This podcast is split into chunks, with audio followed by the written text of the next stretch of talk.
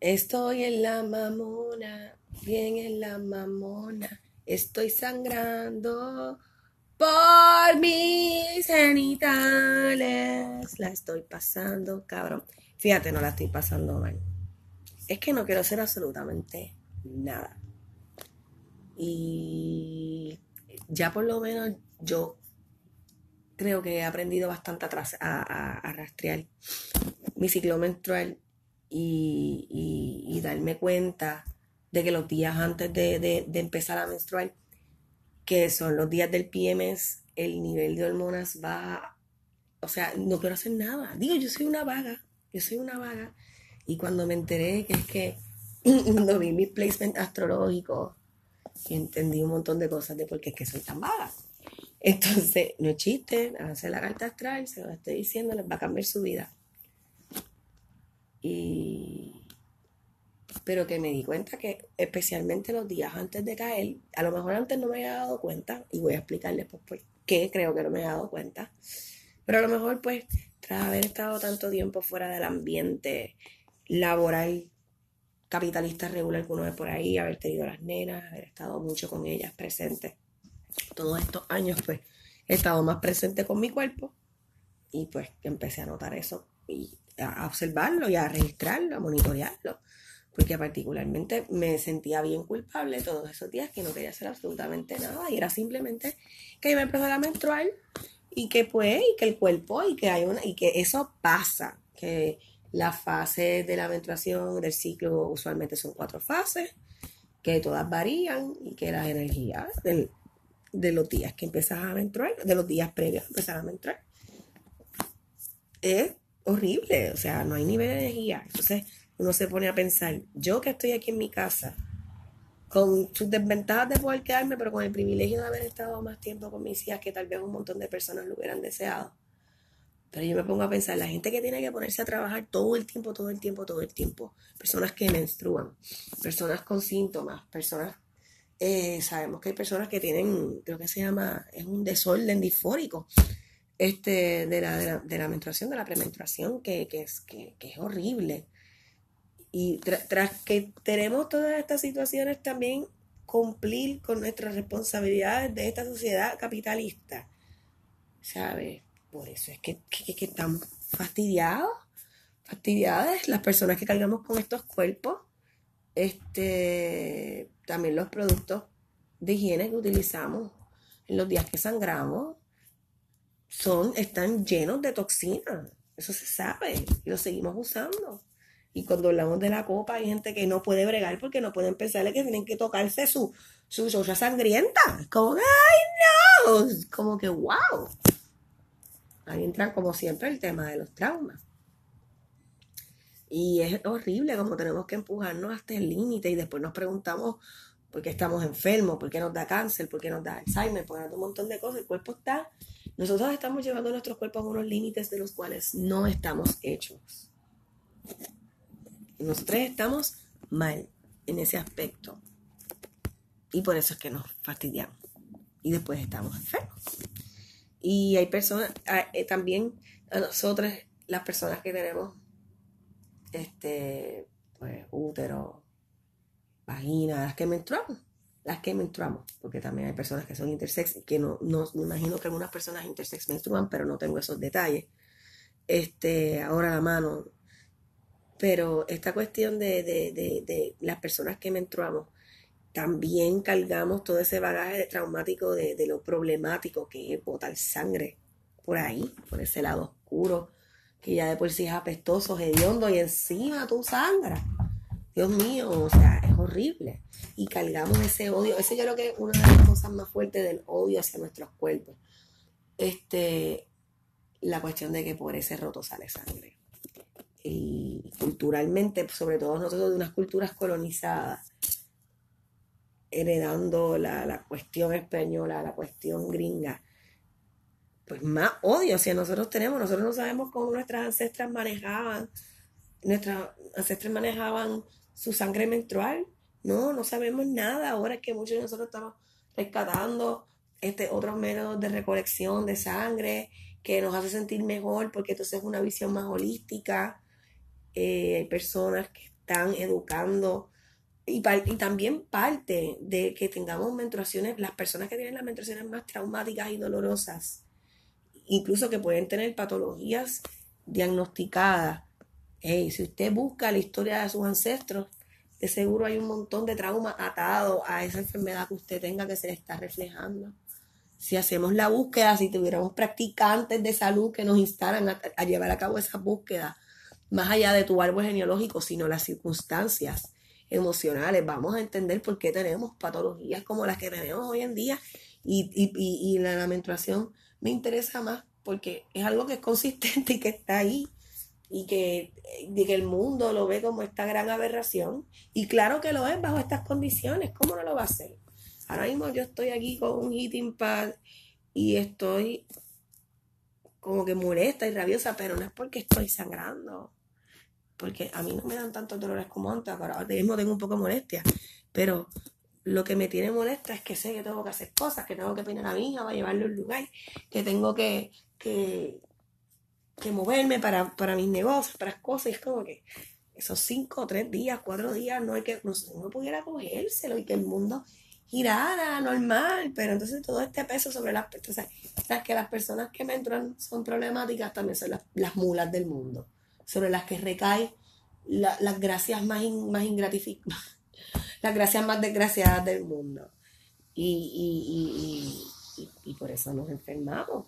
Si podemos a buscar en culturas antiguas, por lo que veo, el concepto del red tent de la, de la, de la tienda Roa, lo que veo eran que, que eran, yo tengo el libro de Red Tent aquí, de Anita Diamond, que habla más del concepto de la tradición judaí, de judaísmo, porque Red Tent es, es una historia de, es una reimaginación de la historia de la hija de, de, espérate, será el papá de José era Jacob, ¿verdad? El hijo de Isaac. Es que a mí me gustaba leer historias bíblicas. Tenía un libro amarillo. Si alguien lo tuvo, lo más seguro lo leyó el librito. Mi libro de historias bíblicas era amarillo con las letras rojas. Estaba bien gufiado ese libro, estaba bien gufiado. Pues sí, es una reimaginación de la historia de Dina, la hija de José. Ajá.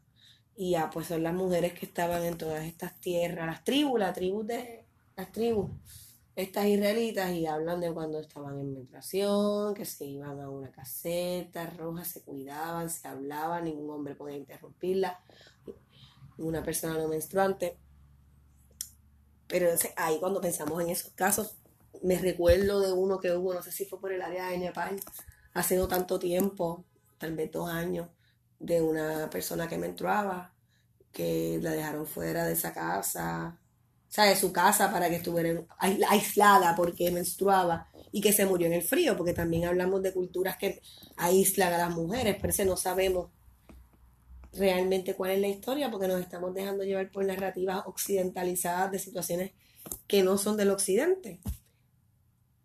Bueno, entre comillas.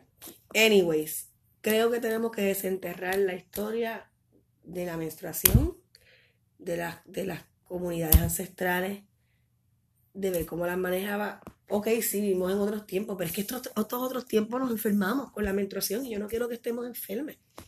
No, ¿por qué? ¿Por qué? ¿Sabes? Para el carajo, esta ñoña capitalista que nos exprime y nos controla. Y, y, es por eso que yo digo el calendario es machista. Los calendarios se dejan llevar por las fases de la luna y las fases de la luna reír. Si nosotros este, ¿cómo es?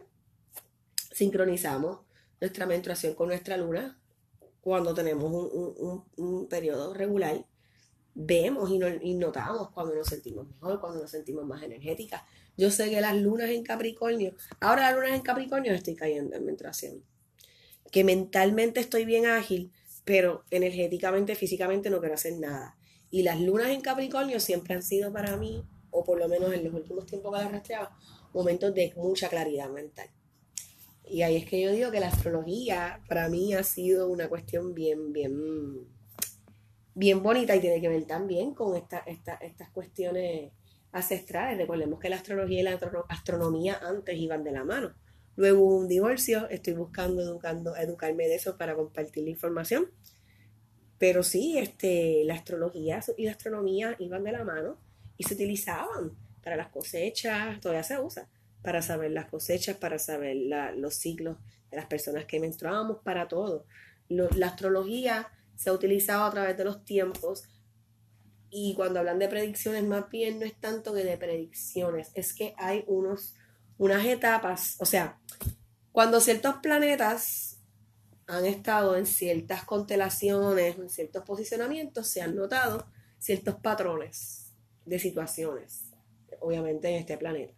Y, y, y por eso cuando dicen, ah, cuando, por ejemplo, ahora mismo está este, los duranos en, en, Aries, que estuvo en Tauro un tiempo y volvió a Aries, pues si tú buscas lo que significa Urano, lo que se, este, con lo que se correlaciona, que tiene que ver con la revolución, con los cambios, con virar todo, pues cuando estaba Urano en Tauro la última vez fue para el tiempo de la Gran Depresión, este, cuando cayó el mercado, eh, este, la, la Segunda Guerra Mundial iniciando todas estas situaciones, y cuando pues la otra vez que Urano estaba en Tauro había situaciones similares y cuando Urano en Tauro volvió y cayó, pues estaban dando todas estas situaciones con Trump y, Rusia y todo lo que está ocurriendo. Ahora Urano volvió a Aries, que se enfoca en otras áreas porque es el, el, lo personal. Es un revolú. Tengo, yo, tengo, yo, yo después voy a meterle más duro a lo de astrología, se lo prometo y lo voy a explicar. Pero lo que, lo que estoy tratando de traer aquí es cómo estos métodos que luego se convirtieron entre comillas en pseudociencias, porque es que la gente los está redescubriendo y es porque estamos dándonos cuenta que obviamente tenían una razón de ser conectada a, al yin, a como el episodio que le llama Yin para tu yang, conectado a una fuerza que era la que se nombraba como la femenina. Estar más en, en contacto con, con, la cuestión del, de la intuición, que hay un balance entre la, intuición y lo racional. Pero, anyways, pues cuando Urano estaba en Tauro el año pasado, este, pues se estaba hablando de eso, de que, mira, pues Urano en Tauro, podemos recordarnos que la que estaba pasando todas estas cosas en la historia mundial. Y entonces Urano en Tauro del 2018 se empezaron a ver unas cosas también. Hay que los planetas pues a veces vuelven a, unas, a unos, unos a unas constelaciones que van a estar por mucho tiempo, pero regresan a la de, a la de atrás, vuelven, que estar los retrogrados. Sí, sí, sí. Por eso que hay que aprender la astrología y la astronomía, de las dos cosas. Yo creo que, que, que, que el cielo nos habla eh, de lo que pasa aquí. As ¿cómo es? As above, so más high, as above, so below. Como es arriba, como es abajo, no me acuerdo ahora mismo. Este, como es la cuestión. Pero pero sí, sí, la, astronomía y la astrología se utilizaba para determinar este, las cosas que estaban ocurriendo acá en el plano terrestre y entonces los calendarios julianos y gregorianos entraron por la Iglesia Católica, que tenía también sus consultores de astronomía que le decían lo que le decían, whatever, pero eso huele a macharranería como todo lo malo de este mundo, todo lo huele a macharranería. Así que nada, si tienen eh, smartphones, hay gente que no tiene smartphones, ¿ok? Vamos a, visibilizar eso. Pero si tienen smartphones, pueden bajar la aplicación Astromatrix. La tiene tanto, creo que la tiene iOS, no sé. Sé que la tiene Android, ya yo no la tengo porque como los teléfonos de la gente pobre se nos llena la memoria rápido, pues uno tiene que escoger con qué quedarse. Pero bajen Astromatrix. Astromatrix está bien cool para esto de la astrología a un nivel más profundo que después prometo hacer un episodio exclusivo de astrología. Este episodio era como que más bien un rancito de tras la frustración de yo no poder hacer las cosas que quiero porque mi cuerpo me dice, siéntate, te vas a enfermar más adelante. Eso sí que no puede pasar. Y pues, este, pero pueden chequear el libro de Red Tent que le dije. Eh, yo tengo uno aquí, si alguien quiere, se lo puedo prestar o dar, no importa. Pueden buscar La Loba Loca por Instagram. Esta persona espectacular de California, peruana. Eh, quería venir a Puerto Rico, no sé si iba a venir, eh, a dar unos, unos culos sobre todo a la comunidad queer, trans. Este, pero ya también ella quería probar, este, había unas opciones para personas aliadas también, pero obviamente para las personas este, trans, queer, iba a ser gratuito. Eh, es, ella da clases de menstruación consciente, este, de sacar el cis heteropatriarcado de nuestros úteros. Eh, una persona brillantísima, la loba loca por Instagram, este, y Reptent. Y qué más. No sé, tengo muchas cosas que hacer.